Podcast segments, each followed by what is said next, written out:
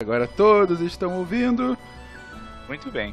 Olá, queridos ouvintes, como vocês estão? Tudo bem? Espero que bem. Os queridos patronos, né? Estamos aqui falando diretamente com vocês. Vamos aqui Que nosso... delícia! falando aqui na segunda Peraí, parte. eu tô confuso aqui que eu não tô conseguindo pausar o áudio, me tô ouvindo vocês duas vezes. Então pause o áudio, tá? É, mas é. Só diminui o volume, Ah, cara. consegui, me consegui. Isso, beleza. Tá Então, um caos na minha cabeça. o... agora que o Tarek já está resolvido, vamos começar aqui com mais uma live para falar sobre o Nobel, né? A gente já tinha começado no, no- sobre o Nobel de Física e de Química na live passada, em que o Pena e a Nanaka comentaram um pouco, e eu e Gosto ficamos de orelha. E hoje a gente está aqui, vocês já ouviram as vozes deles, mas apresentando formalmente Tarek. Eu? Obrigado, Tarek, pela sua frase. É... Matheus. E aí, pessoas, aqui é Matheus, professor Barbado de Curitiba, Paraná, e buscar a paz, nada mais do que a paz até o fim. É isso aí. E o nosso querido mas é Marcelo. overrated. Olha só. E o nosso querido Marcelo Rigoli. Olá, queridos. Boa noite. Aqui é Marcelo Rigoli, direto de Porto Alegre. E eu pergunto: quantas estradas um homem tem que caminhar para merecer um prêmio Nobel? Olha. Que, que, que poético, cara. É que, que, que tudo a ver. Meu Deus, eu tô aqui emocionado. Eu fiquei pensando um tempão. Porra, pa- parabéns. Mas começando aqui, gente, como a gente fez da última vez, a gente vai comentar cada um dos prêmios. ah, falar um pouco da pessoa que venceu o prêmio, claro, o porquê venceu e qual o impacto disso na nossa vida. Ah, no último a gente tinha dois prêmios mais complexos, mas somente dois para apresentar durante uma hora. Nesse a gente vai falar de quatro, então é claro que a gente vai ter que falar bem mais superficialmente. E É. ficar com dor nos joelhos. Fica- Meu Deus eu, do céu! eu sabia que o Rico. Gente, é Mas assim já- nas gravações, Tá entendeu? É, é isso que a gente tem que lidar. Mas bem, é, espero que todos estejam ouvindo bem. E para começar então, vamos falar sobre o Nobel da Paz.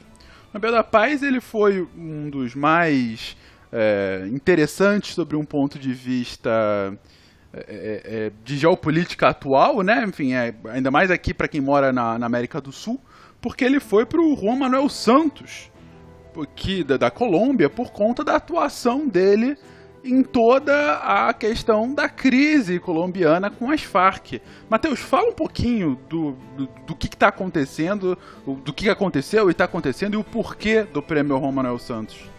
Então, né, é legal, é legal a gente... Eita, Tarik. Eita, Tarik. Eita, Tarik. Foi pro, o Tarik foi pro Stargate. Foi. busque, busque conhecimento. Ficou, ficou ruim meu áudio aí? Ficou ruim, Ah, cara. Agora, agora voltou. Mas agora vamos lá. voltou.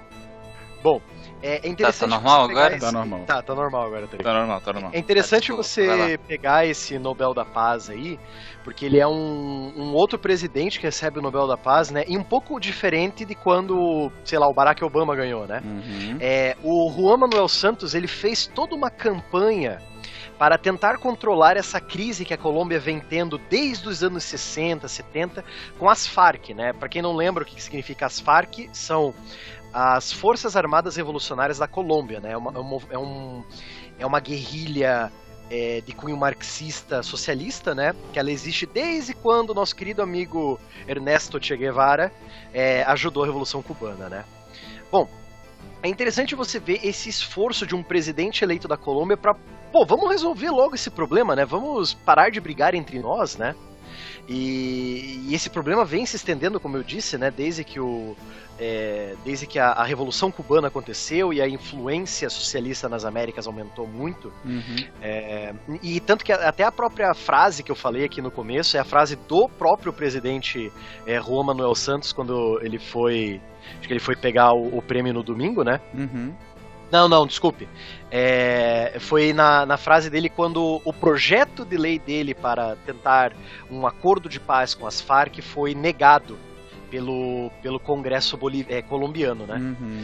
Então é interessante, ele fala aqui, ó, seguirei buscando a paz até o último minuto do meu mandato, porque este é o caminho para deixar um país melhor aos nossos filhos. Então é interessante você vendo um presidente eleito democraticamente no, na Colômbia tentando resolver um problema, só que você vê o Congresso desse mesmo país que deveria ver isso como uma boa coisa, pô, vamos resolver esse problema de uma vez, vamos parar de, de nos matar, de ter essa encrenca chamada FARC, FARC essa encrenca chamada uh, governo corrupto, sei lá, no, no, nosso país, né? Não, eles negam esse projeto, né? Então é, é engraçado. E o cara ganha o, o Nobel da Paz, eu acho bem merecido.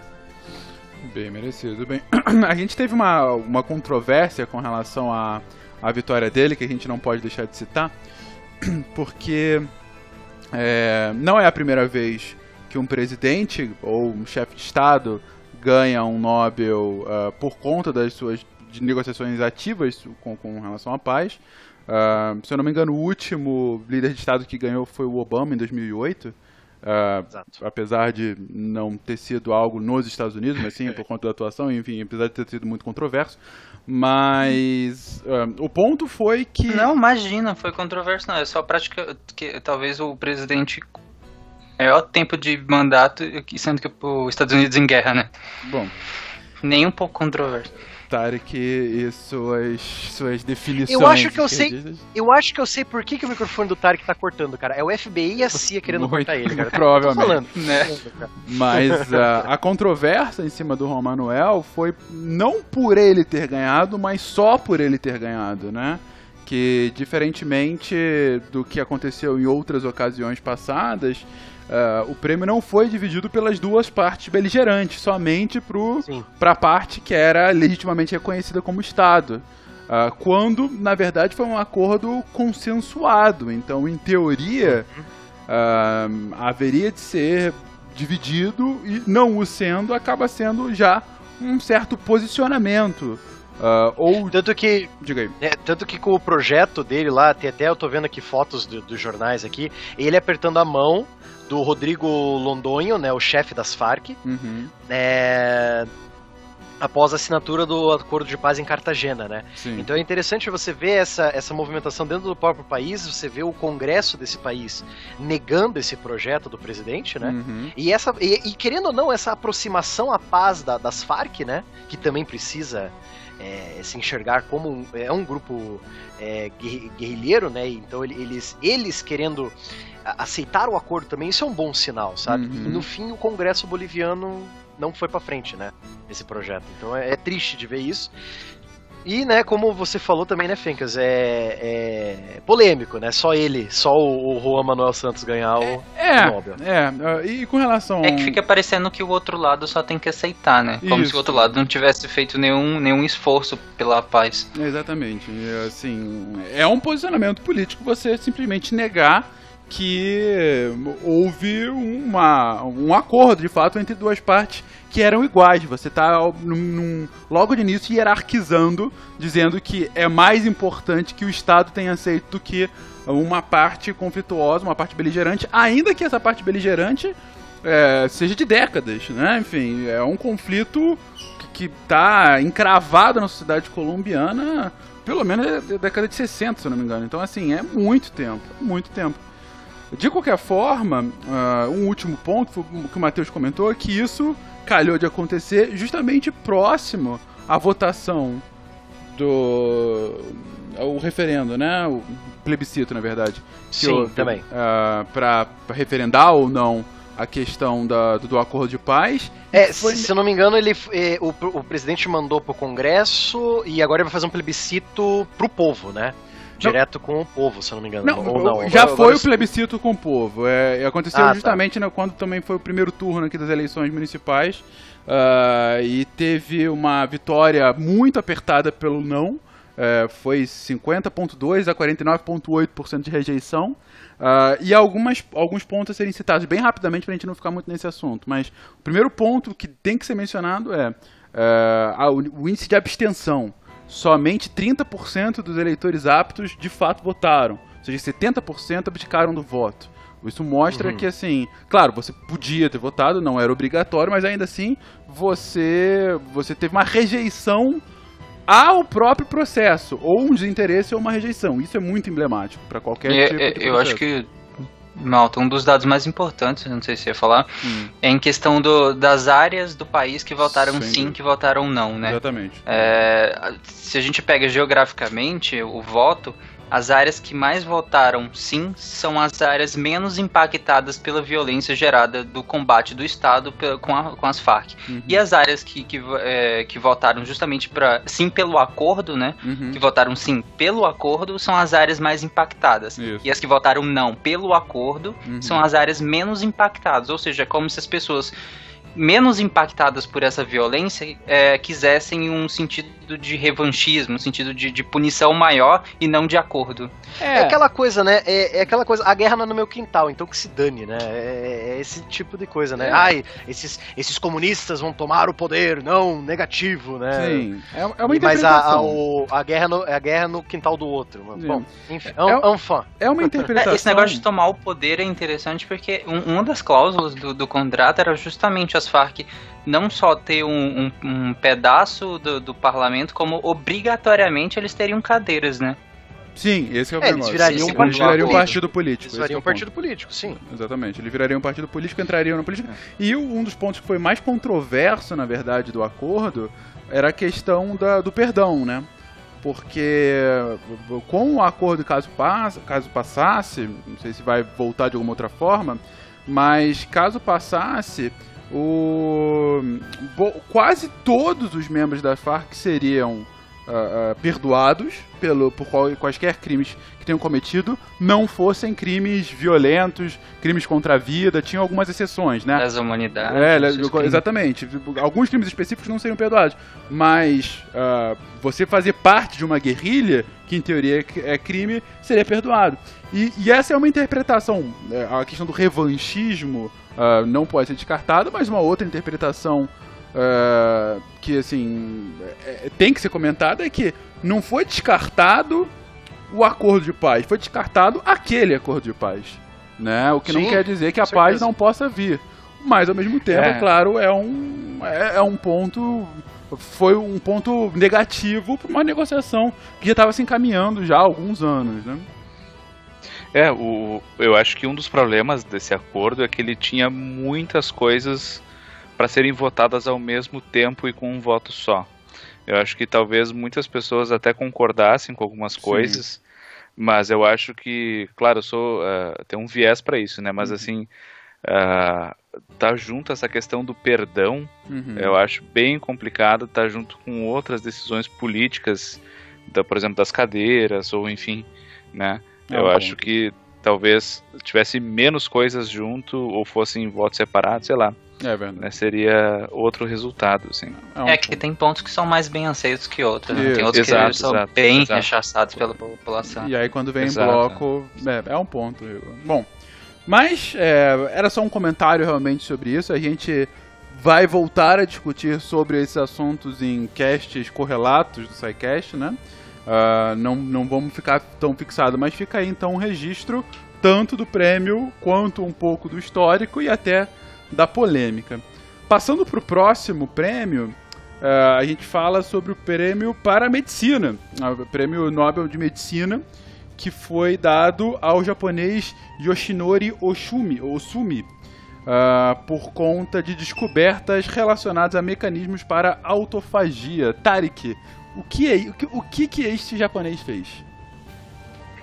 O interessante desse, do Nobel de Medicina desse ano foi que é um, um processo relativamente simples, né? É, é, foi um, um estudo relativamente simples, é, mas que tem um impacto tão grande que eu acho que a academia pensou, bom, por mais simples que seja, o impacto é tão gigantesco que esse cara real de fato merece o, o, que, ele, tá, o que ele fez.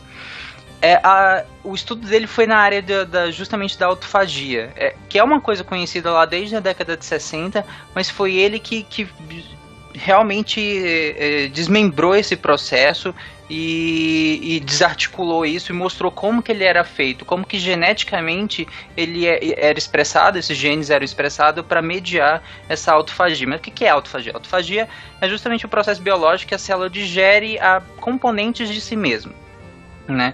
É, e, e, é diferente de, de apoptose e é uma das grandes contribuições também, que foi fazer essa diferenciação da autofagia para apoptose, porque antes a autofagia ela era conhecida quase como um, um tipo de apoptose. A apoptose é aquela morte programada da célula. Uhum. A célula se programa para morrer, né? Uhum. Por, por, algum defeito, por alguma externalidade. E a autofagia era vista também como um processo de, de apoptose, mas aí a grande diferenciação é que agora não, ela não é um, um, um tipo de apoptose, ela é extremamente importante para a célula, para que a, a, célula consiga se reciclar. Eu acho que a palavra ótima é, dessa ressignificação do processo de autofagia seria justamente é, reciclar uh, o componente da célula. Tem algumas alguns componentes celulares que eles, eles funcionam muitas vezes de maneira errada. Por exemplo, a, a própria mitocôndria, é, ela pode começar a funcionar de maneira errada. E se a gente lembrar, lá no cast de célula eu explico esses, é, esse, essas coisas, por exemplo, a mitocôndria, ela funciona produzindo energia. Uhum. E são processos oxidativos desses processos oxidativos, a gente libera, por exemplo, muito, pode liberar muito radicais livres, por exemplo. Então, se essa mitocôndria não estiver funcionando de maneira perfeita, ela pode danificar o DNA da célula e danificar tudo. Né? Então a, a, autofagia é muito importante nisso também. Ela vai pegar essa mitocôndria, ela vai envolver algumas proteínas que estão no citoplasma. Elas vão envolver essa mitocôndria e vão levar lá para o lisossomo, que é uma organela citoplasmática também que eu explico lá no cast célula. Quando chegar lá no lisossomo, o lisossomo que tem várias enzimas que vão degradar essas proteínas e os componentes da mitocôndria. Uhum. E, o, e o interessante, ele não simplesmente degrada e joga fora. Ele degrada e reutiliza.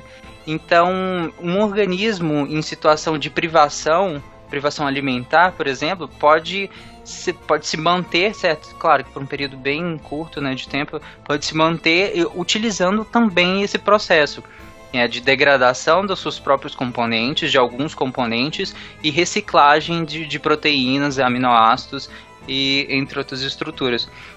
Então a, a, grande importância foi justamente mostrar como que esse, esse, esse mecanismo era feito e a importância dele, porque, por exemplo, a autofagia também pode agir removendo agregados de proteínas mal formadas, que pode atrapalhar uh, o funcionamento de células nervosas e proteína mal formada atrapalhando o funcionamento de, de, de, células nervosas é basicamente as doenças neurodegenerativas.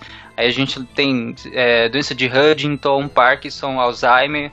Então, se, se a gente conseguir, por exemplo, estimular um processo autofágico que, que degrade essas proteínas que estão prejudicando o funcionamento dessas células, a gente consegue reduzir muito a incidência disso, reduzir muito o impacto dessas doenças. Né, Já tem tratamento indo por essa direção hoje? Tem, tem sim, principalmente na questão do câncer, porque aí é outra coisa muito da, da questão da autofagia.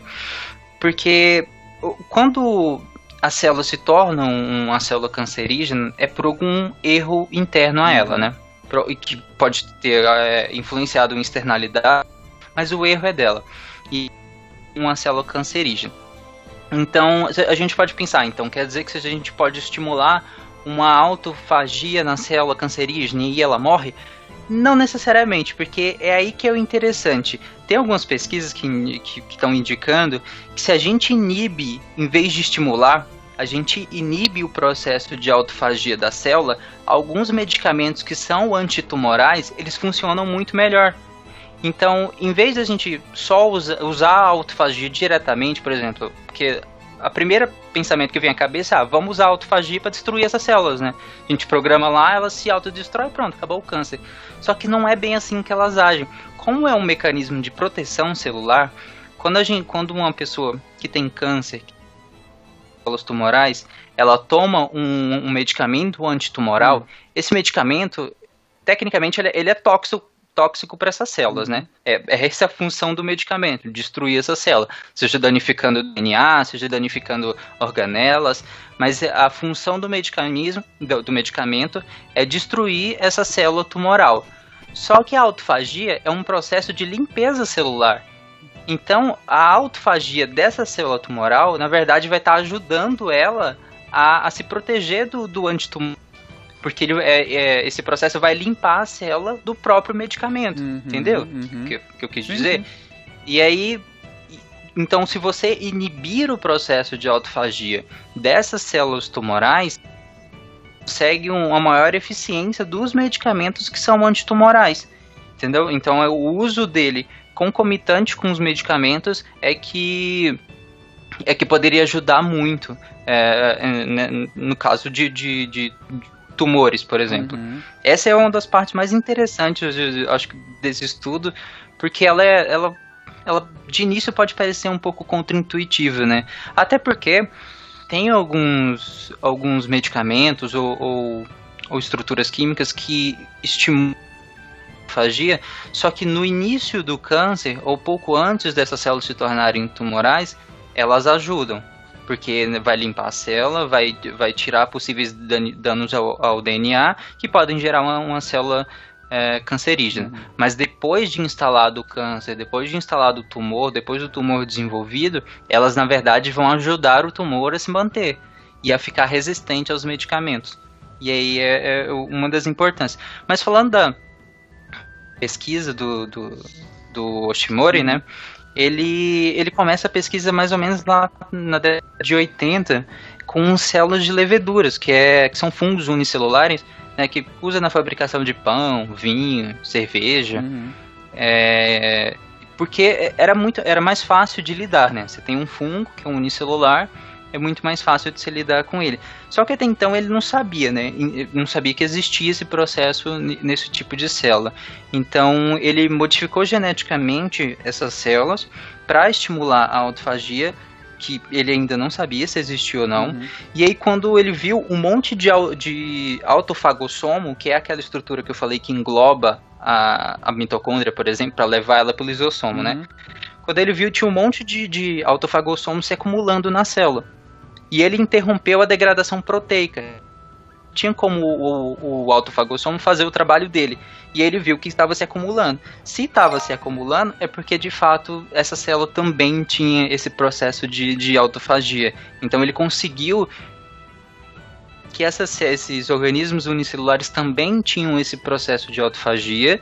E como que ele funcionava? Porque ele ele usou alguns genes específicos, né, que expressavam essa característica de, de mediar a autofagia. Uhum. E aí quando ele foi ver, esses genes também, nós também tínhamos esses genes, tanto quanto esses organismos unicelulares. Certo. Então ele não só descobriu que esses organismos têm, como ele descobriu quais genes são genes que, que vão expressar essa característica e vão agir numa cascata de, de, de proteínas que vão resultar nessa coisa da, né, da autofagia. Uhum. Alguém tem alguma pergunta? Por hora, não. Não sei se é o assunto que foge um pouco ou. Enfim.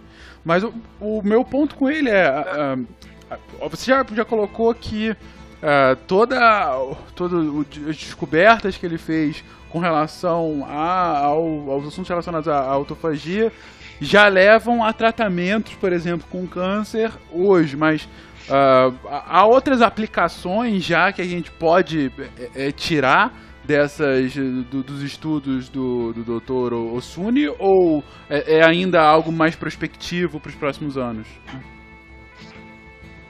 Bom, ainda a gente ainda não tem tantas definições exatamente assim, mas a gente já tem várias pesquisas. Eu vou linkar no post que a gente vai publicar, né, isso aqui.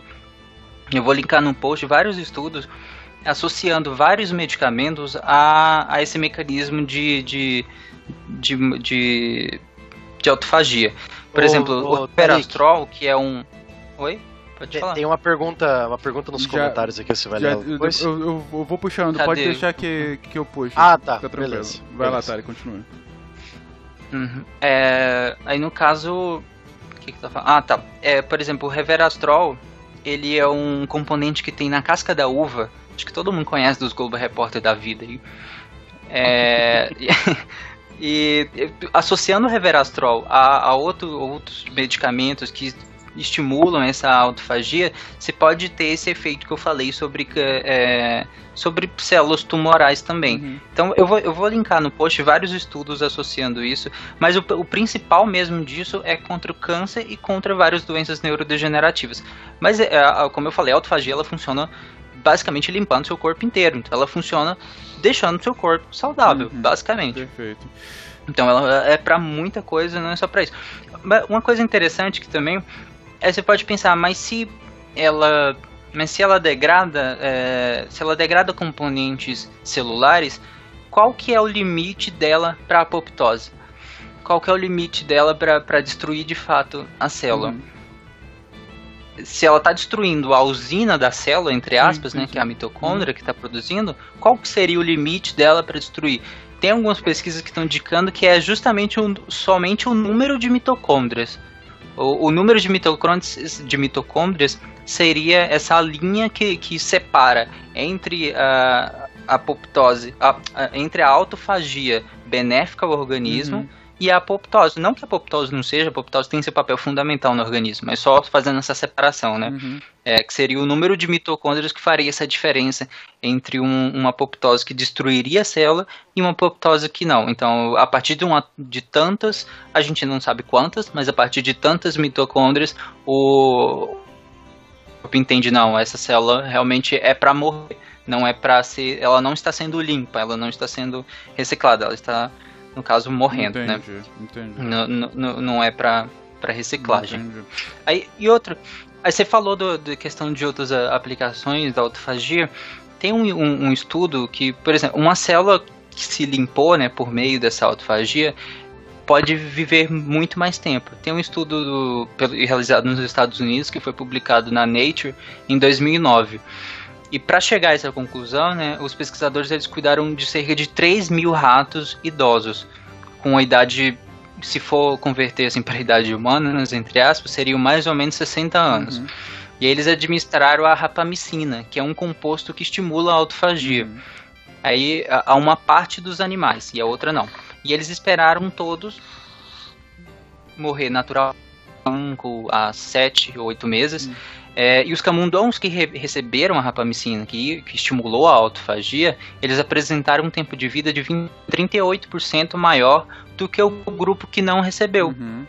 Então pode ser que esteja tem uma ligação também entre é, a, a autofagia estimulada e uma longevidade interessante, Oi. pelo menos nos camundongos. Claro que essa pesquisa é bem contestada, alguns falaram que foi por outros fatores que não elencaram quais. Uhum. Mas é, é uma pesquisa bem interessante. Interessante.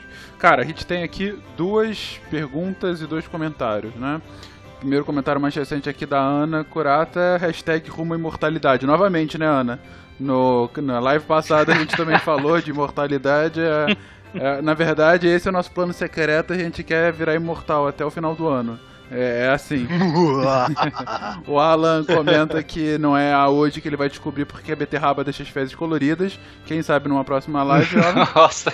Mas agora as perguntas. A Flávia, beijo Flávia, e beijo come. Popó. É, não, não coma beterrabas, não faz bem para você. Flávia pergunta. Não, come sim. É, se outros micro-organismos além da levedura também apresentam essa característica. Ou, e se células vegetais também têm, é uma curiosidade dela. Sim, o vacúolo, no caso. Os vacúolos são os, é, os equivalentes aos lisossomos nessas células. Perfeito. E aí também são, teriam esse processo.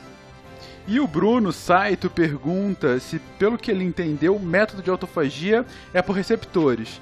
É, se houver o bloqueio da cascata de degradação proteica, se isso poderia levar a uma criação de novos receptores ou até levar a uma resposta autoimune se bloquear a cascata, você tem a expressão do gene, se bloqueia só a cascata que levaria à autofagia, ele falou que leva o quê? Se uh, bloqueando a cascata de degradação proteica, se isso poderia levar à criação de novos receptores ou até levar a uma ah, resposta no caso um caminho um caminho alternativo isso. será que ele quer dizer ah, isso imagino que eu sim. acho que não porque foi, foi justamente isso que ele fez na, na pesquisa dele ele bloqueou é, uma parte de, dessa degradação pro, proteica e aí quando, quando ele viu tinha um, um, acúmulo desses autofagossomos na célula. Então ele conseguiu de fato bloquear a autofagia e toda a sua expressão genética. Uhum. Respondido, Bruno? Bom, alguma última dúvida, gente? Ou passamos para o próximo? Vocês veem que hoje tá quase produção industrial, porque senão não vai e, dar E tempo. a questão de rumo, rumo à imortalidade, a imortalidade tem, acho que a, questão da autofagia que é muito importante, que a gente vai falar em outro cast, que é sobre a, o telômero. Ah, sim. Acho que é, é o ponto central da imortalidade. Sem dúvida alguma. Bom, então vamos. Sim, Bruno foi respondido, então passamos agora ao próximo tema. É, última, não sei se ele está querendo fazer uma última pergunta. Bruno, se qualquer coisa a gente pergunta no final. A gente só vai passar pro próximo, senão não vai dar tempo simplesmente. Bom, passando ao próximo premiado, um, o Nobel de Economia, que não é bem um Nobel, blá blá blá, é quase um Nobel, a gente considera como Nobel. Que na verdade é o Prêmios Veres Ribsken nas Ciências Econômicas na memória de Alfred Nobel, né? É, que foi. Caraca, pronúncia legal. Mano. É, você vê que o meu sueco é algo assim. nativo. é, bom, o, o, Nobel de Economia, que não é Nobel de Economia, foi para os pesquisadores Oliver Hart e Bent Holmstrom.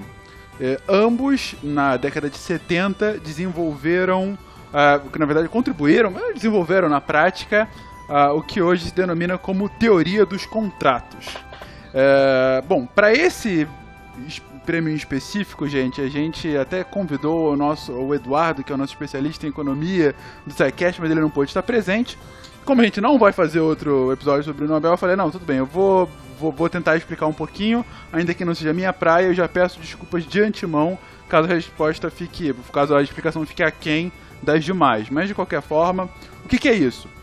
Tanto o Holmstrom quanto o Hart eles envolveram é, pontos específicos para isso que é denominado de teoria de contratos, uh, que nada mais é do que uh, pontos para que contratos entre firmas possam ser melhor feitos. Entre firmas, entre firmas e pessoas, entre pessoas. Na verdade, o grande eh, ponto que levou uh, os dois ganharem esse Nobel foi que a teoria que foi desenvolvida deles lá na década de 70 influenciou não só todas várias questões relacionadas à microeconomia, que é justamente essa que uh, uh, envolve contratos, mas também teve um grande impacto em direito, principalmente direito norte-americano, né? Uh, teve um impacto, até um impacto interessante político, porque a teoria deles acaba explicando formas de como você pode maximizar uh, ganhos entre as partes a partir de um contrato bem executado. Aí, dois exemplos bem básicos para explicar uh, o que, qual foi a o grande, o grande novidade do, do, do, dos escritos dos dois. Uh, o Holmstrom, ou não, foi o Hart, ele, a teoria dele, ele, pra vocês terem uma noção, ele, ele comenta que, olha, se para uma empresa desenvolver um contrato de produtividade, you know, my impression Eita, que entrou aqui uma coisa que não era para entrar. Desculpa, é, tá ótimo. Isso não vai ser editado e vai ficar um negócio, vai ficar uma uma fala bem no meio aqui, mas tudo bem. Caraca. Era um, Nem nada. Foi um jornalista falando na hora, mas tudo bem. essa fala, essa frase solta vai ficar ótima.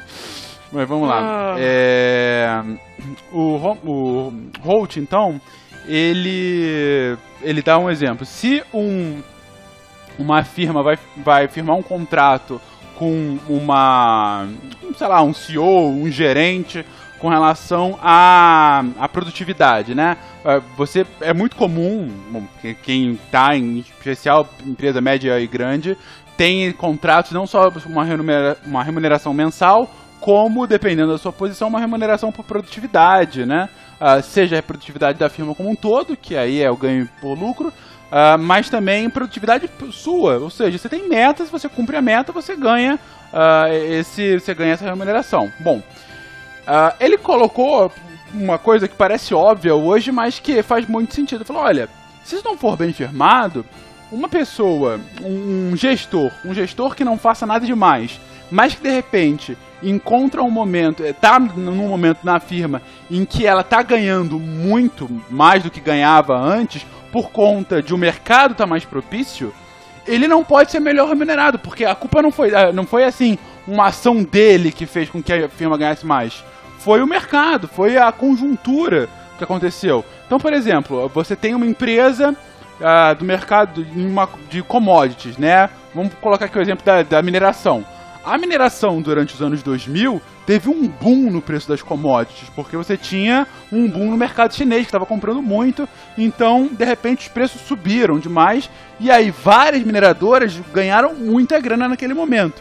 Se você é um gestor dessa mineradora que está lá e ganha por produtividade tão somente porque aumentou a lucratividade, o faturamento da empresa, de repente você está sendo premiado porque o mercado melhorou e não porque você fez algo melhor.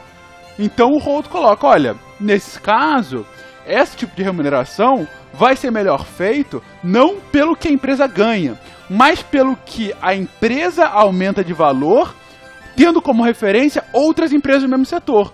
Então você pega assim: ah, quando eu entrei, a cotação da minha empresa era X e a da concorrência era Y. Agora o meu é X mais 3 e a concorrência é Y mais 1. Ou seja, eu estou ajudando a que a minha empresa ganhe, porque agora eu consigo ver uma diferenciação com relação à concorrência, não só uh, o mercado como um todo está avançando. E assim eu consigo determinar melhor uh, como que de fato pode haver um incentivo ou não. Porque o ponto principal, gente, de um tipo de remuneração como esse é se a. Se se o meu trabalhador vai ter um incentivo ou não para dar mais lucratividade à minha empresa. Então, assim, é, é, isso foi um, um dos achados. É, mas... Diga lá. Malta, mas é, eu pensei no exemplo, quem sabe, por exemplo, num barco tem uma vela e tem o vento. Sim. O trabalhador que virou o vento e pegou o, aquele. Aliás, desculpa, virou a vela e pegou o vento mais forte, ele não é responsável pelo barco estar tá andando mais rápido, apesar de que quem de fato faz o barco andar mais rápido é o vento e a vela, e quem colocou a vela. Mas se ele que deu uma viradinha e pegou um vento melhor, ele não, também não é responsável por Perfeito, isso? Perfeito, Tarek, vou continuar a sua empresa... analogia então. Aí você tem então dois barcos. E aí, de repente, tá batendo um vento mais forte. Se tá batendo um vento mais forte eles estão andando mais forte, os dois vão andar mais forte.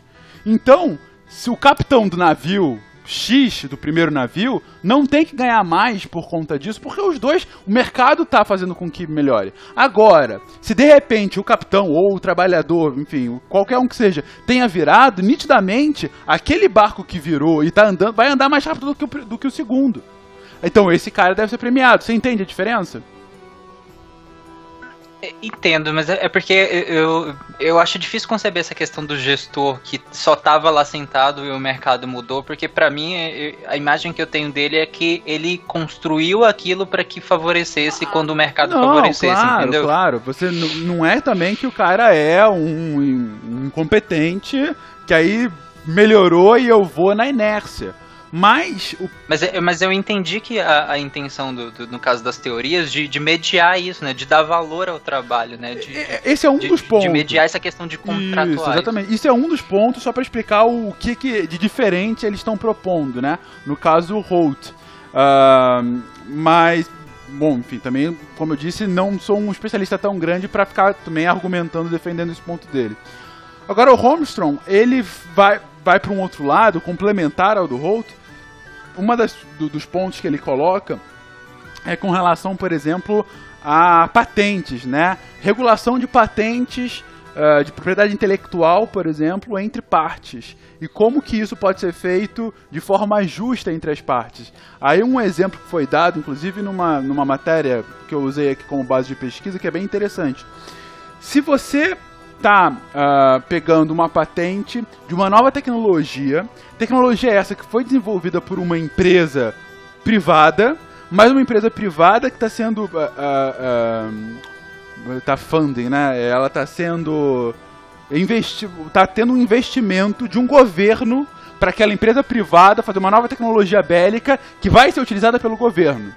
E aí, com isso, você tem uma nova patente. A pergunta que fica é: a patente de quem? Do governo ou da empresa? Porque o dinheiro é do governo, é o governo que vai utilizar, mas o trabalho foi da empresa. Então, uh, o que o Holmstrom uh, ele melhorou com relação uh, o que o Holmstrom levou assim de diferencial foi justamente falar, olha, não dá para generalizar. Assim, parece também que é bobo, mas na verdade ele falou, tem que sempre ver caso a caso, tem que sempre ver qual é a proporção de ajuda que cada um dos entes estão dando para chegar de fato a uma proporção uh, de propriedade intelectual que seja justa entre as duas partes. Uh, então, assim, o porquê desse avanço tão interessante na área de microeconomia dado tanto pelo Holt como pelo Holmson que levou uh, ao Nobel dos dois. O Alan pergunta aqui se essa lógica, imagino que a lógica primeira do Holt, não levaria a um pagamento de um bônus em caso da empresa de reduções menores quando o mercado está em queda.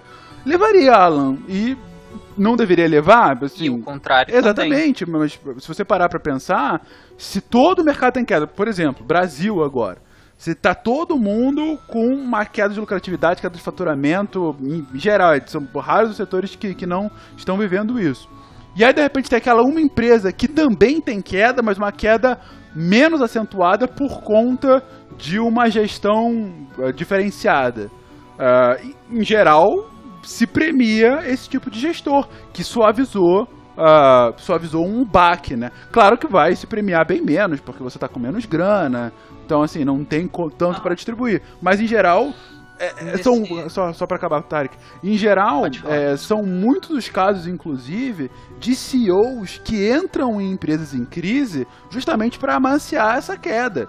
A empresa já está em crise, ele entra, ok, eu vou aqui colocar a minha cara a tapa porque é, alguém tem que consertar o rumo do barco para voltar à analogia. E aí vai cair, mas é, é, tende a cair menos do que a concorrência e aí sendo premiado por conta disso. Mas fala aí, Tarek. Nesse sentido, eu só queria fazer uma indicação que tem a ver, mais ou menos, mais ou menos. Tem um livro que chama O Efeito Vencedor. Parece livro ridículo de autoajuda, mas não é. É uma visão neurocientífica da crise de 2008 em relação a justamente esse CEO é, administradores de bancos e empresas de, de, especulação que ganhavam bônus assim astronômicos nessa época, assim, inimagináveis a quantidade de dinheiro que, esse, que esses caras ganhavam.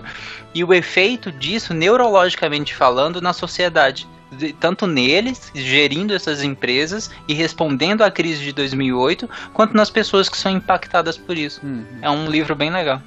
Excelente, fica aí. O efeito vencedor. Fica aí então a dica aos queridos ouvintes. Bom, eu falei aqui o que dava para falar sobre isso com uma pesquisa aquém do que era necessário, mas justamente para ter citado. A gente vai agora para o último prêmio, o prêmio mais recente, e talvez que tenha ganhado o maior destaque né, dos seis, que foi o prêmio de literatura. Que surpreendentemente, o prêmio de literatura de 2016 foi para o músico e compositor Bob Dylan, o americano Bob Dylan. Rigoli, por que, que o Dylan ganhou e por que da polêmica? Então, uh, né, a justificativa do, do, da organização do Nobel, né, é de que ele teve, criou uma nova forma de expressão poética dentro da grande uh, tradição americana de, de expressão, né. Então, assim, uh, é pelo conjunto da obra, né? Uh, às vezes a gente vai ter alguns prêmios e talvez em outras áreas onde uh, é por um achado específico, né? Ou é aqui a gente tem um, um prêmio pelo conjunto da obra. Uh, não sei se vale a pena eu entrar em quem é Bob Dylan, né? Mas assim. eu bom, acho que né? nem precisa, mas tudo bem. é, já que a gente tem pouco tempo, acho que eu nem vou, vou né, entrar nisso, mas então ele é um músico norte-americano e tal. E a surpresa foi justamente por causa disso, assim, né? Primeiro porque uh, até então o Prêmio Nobel de Literatura ele não tinha sido uh, uh, agraciado, agora faltou a palavra aqui, para nenhum músico, uhum. né? Não, então o Nobel, o Nobel de literatura geralmente vai para aquele escritor congolês, sabe, que não, escreveu não, não, uma Tarik, obra. Tarik, eu garanto que se o Saramago tivesse vivo ele ganhava de novo, cara. ah. Primeiro bicampeonato de Nobel Exato. Saramago. Uh, e a polêmica, assim, tem, tem assim, eu dei uma pesquisada para ver qual, por que tanta polêmica, né? Uhum. Uh, e eu consegui chegar em algumas conclusões e eu queria ver o que, que vocês acham. A, a, primeira coisa é que eu vi que essa não é a primeira polêmica em cima do Nobel de Literatura. Uhum. Né? Junto com o de Paz, o, o, Nobel da Paz, ele talvez seja os que mais suscitam polêmicas, né? Uhum. Uh, especialmente porque esses têm uh, a grande chance de premiar pessoas conhecidas. É que é, é e, e por premiar pessoas conhecidas é ganha mais visualização do que o de Isso. prêmio de isso. economia, o prêmio de medicina, etc, né? Eu também acho Sim. isso. Uhum. Então, ah, cai mais nas graças do povo de né, ter a necessidade patológica de ter uma opinião sobre tudo. né? Ah, e com um extremo grau de certeza, né? Foi o que eu pesquisei. Uhum. né? Poucas pessoas eu vi comentarem, é, pois é, talvez, não sei, né? Muito, a maioria, né, com certeza eram contra ou com certeza eram a favor.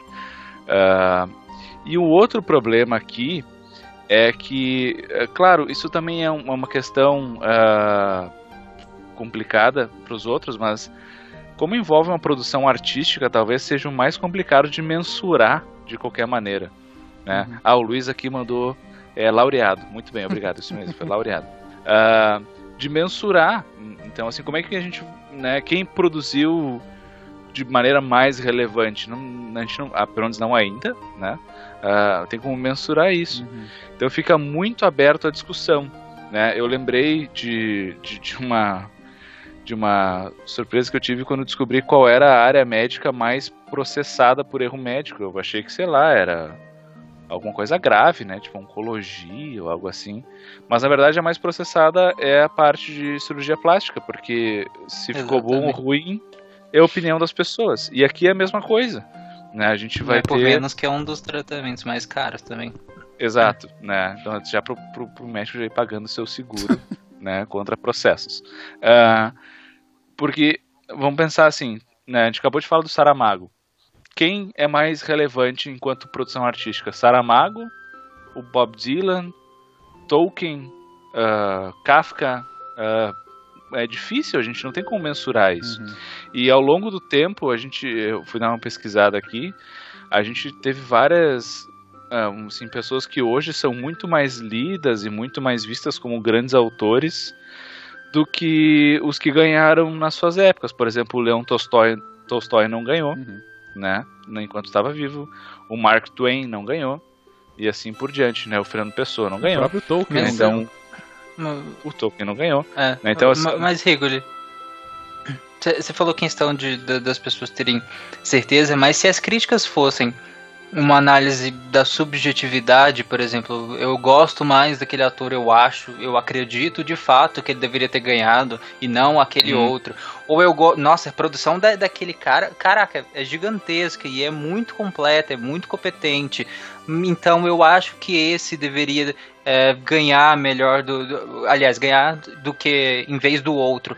Mas as críticas que eu tô vendo não é isso. A crítica é, é sobre o mérito, é sobre Bob Dylan. É, é- é, sabe, ele fez literatura, ele merecia ganhar o Tá. Nobel de literatura. Então, esse é o outro problema, né? Ah, É, tem gente assim, tipo, ah, é. Bob Dylan ganhando o Nobel de Literatura é tipo Ronaldinho Gaúcho ganhando o prêmio da Academia Brasileira de Letras, assim, sabe? é, eu, eu ouvi essa Mais ou comparação. menos. não, não faz muito sentido essa comparação. Não, Ah, mas vocês entenderam, eu não tô falando que Não, é eu isso. entendi, eu vocês entendi. Entenderam. Ah, a conclusão que eu cheguei a princípio sobre isso é que pre- uma das possíveis justificativas é que o prêmio Nobel ele tomou um tamanho muito maior do que foi previsto lá no começo. E a produção humana ela se ramificou muito ao longo do tempo.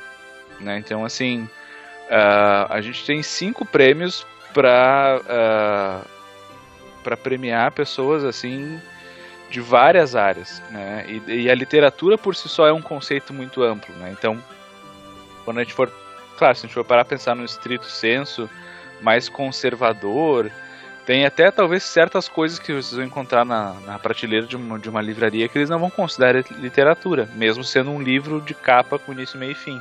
Uhum. Mas, por exemplo, É, lembra, em Eu- tempos de livros de youtubers e livros pra pintar, sim, né? Mas inclusive os que têm letras e tudo mais. Ah, ah. Olha que só. tem- Essa foi boa, essa foi É. boa. É, o- mas assim, por exemplo, é, tem uma necessidade de, de- de premiar pessoas que têm uma certa produção artística, né? E uma das, das questões era, bom, será que letra de música é, é literatura? Uhum. Né? E um dos argumentos era assim, ah, mas se a pessoa não está cantando, não está executando, uh, uh, a gente não tem compreensão da obra como um todo, né? Uhum. Então fica difícil avaliar. Só que isso também exclui peças de teatro, né? Uhum. Então, uh, escrever um roteiro de teatro, um, até um, talvez até um, no futuro um roteiro de cinema, não vai contar como produção literária, né? Ou até que ponto um, uma poesia não sendo declamada por um, por um leitor experiente vai também vai ter uma compreensão diferente, né? Então, a questão é se o que é, ele. Claro, ele também produziu livros, isso também tem um argumento, só que, claro, não é a produção mais relevante dele, mas assim. A questão é se, se o que ele produziu foi literatura ou não. Sim.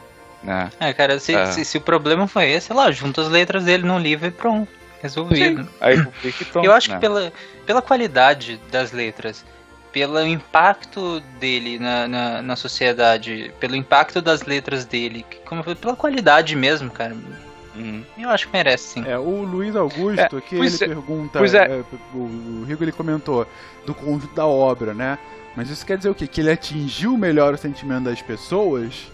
Ou o que, que é conjunto da obra com relação a isso, né? Porque o que o Nobel coloca de, de justificativa do porquê do prêmio para ele foi por ter criado expressões poéticas dentro da grande tradição de música americana, né? Novas expressões poéticas, na verdade.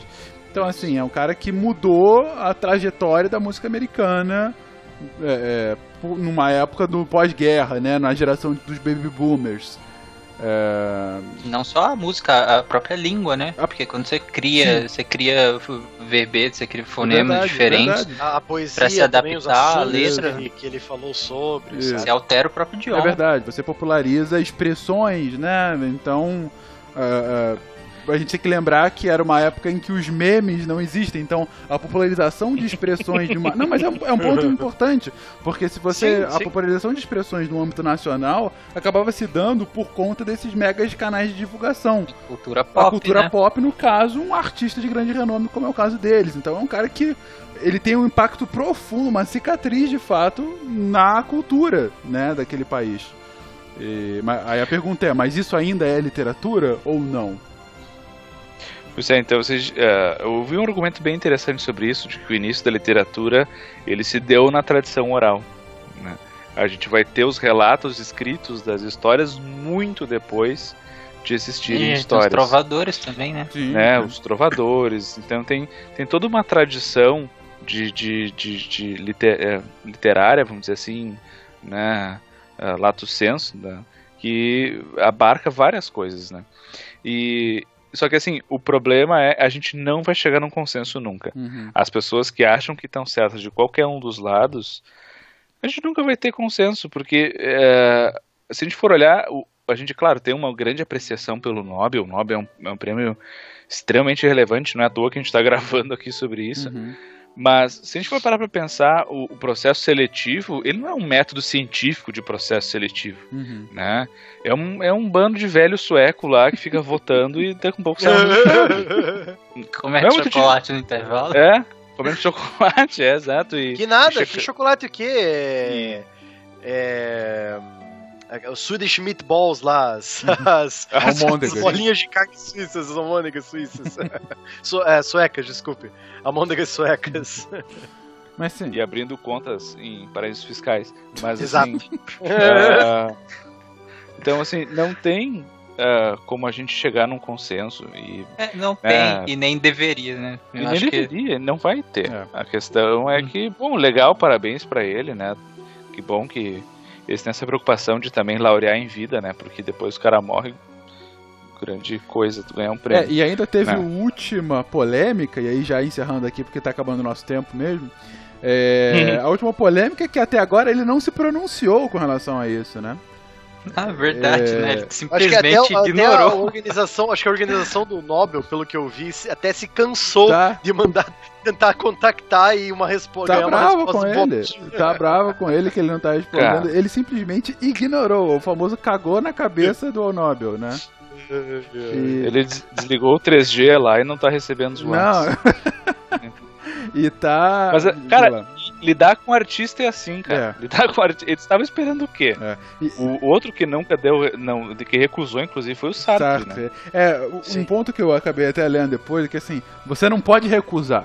Você pode recusar o prêmio em dinheiro, né? Receber. Exatamente. Isso, é, isso é. Agora, o seu nome continua lá. O Sartre continua Sim. sendo Sim. o Nobel de é, 64. Assim, isso não, Isso, não de foi retirado, né? E até fiquei sabendo que o que ele recusou o prêmio, aí o Sartre teve um problema financeiro gigante, uns 10 anos depois, e o advogado dele foi lá pro Nobel e falou: Ei, sabe aquele prêmio? Tá rolando ainda? Os caras falaram: Não, perdeu o Playboy, sabe? Deixou pra lá e não, não O- ganhou. O Luiz Augusto, que ele falou também, pra lembrar que o Feynman fez isso aí também. Feynman, é, Ah, o verdade. Feynman de- de- também acabou recusando. Bom, Uhum. é, algum último ponto e agora fechamos aqui. Ah, não, acho que é isso aí. Isso. Desistam de ter certezas. Essa é a minha mensagem. E assim, pra gente ficar feliz e de fato é, concluir que Nobel, essas premiações são um tanto quanto polêmicas e subjetivas, a gente tem que lembrar que, por exemplo, o nosso imortal da cadeira 38 da Academia Brasileira de Letras é o brilhante José Sarney. E com essa a gente pode então é, é, encerrar por aqui ao som de músicas é, Não sou celtas. de nada, que não tem edição aqui. Não, aqui pra lá eu acho que vai ficar com edição. Ah, senão verdade, eu vou parecer um algum. maluco que tá falando que é o som e estou ouvindo vozes. Mas ao som de músicas celtas aleatórias e com a participação desses patronos lindos que aqui nos acompanharam, eu agradeço muitíssimo aos três aqui presentes e agradeço vocês que estão nos ouvindo agora ao vivo e estão ouvindo posteriormente com esse cast publicado no nosso feed. É, aos queridos patronos aviso que quinta-feira é, a gente vai ter nesse mesmo horário uma outra live, uma live especial Dia das Bruxas, que na verdade era pra ser um cast e não, Halloween. simplesmente não deu tempo. É Dia das Bruxas, que é brasileiro, é ufanista. É, dia do Saci, vocês não sabem nada. Halloween, é como dizem, é, Halloween é o caramba, aqui é Saci porra, né? Então assim, É isso, exato. então a gente vai falar um pouquinho sobre hum, a, a folclore É, brasileiro. o tema já agora. Então, a gente vai falar um pouquinho sobre folclore brasileiro. pô, é um tema bem interessante, já temos até convidados externos, convidados de, de Uhum. Vai outros ser bem legal a gente falar sobre lendas brasileiras e folclore. É, é- é- vai ser especial de Halloween porque ele vai ser publicado pra todo mundo no dia 31. Exatamente. Né? Então, só que, só que pra quem é patrono Mas vai poder vocês, acompanhar quinta-feira agora. Sempre tem, sempre tem preferência. Dia da Cuco, diz o Bruno. Dia da Cuca, diz o Bruno. Muito bem. Te dá- É... Não, e o mais legal, que a gente não vai falar sobre, só, só sobre essas lendas mais famosinhas, é, pós-colonização. A gente vai falar de umas lendas bem underground, lá, Lenda tupi, roots. Bem lenda roots. Lenda Roots. De raiz. Exatamente. Vamos aqui Moleque. fazer uma ode ufanista ao Brasil de verdade, aquele Brasil moleque que joga bola descalço na, na, na praia. Enfim. Esses, literalmente, quando chegaram aqui, era tudo mato. né? A expressão vai ser literalmente verdadeira. e com essa a gente encerra por aqui. Gente, brigadíssimo por acompanhar. Até quinta-feira. Um abraço pra quem tá ouvindo noite. depois. Até mais. Tchau, gente. Beijo, Até mais, tchau, tchau. Beijo, popó. e parando agora. Três.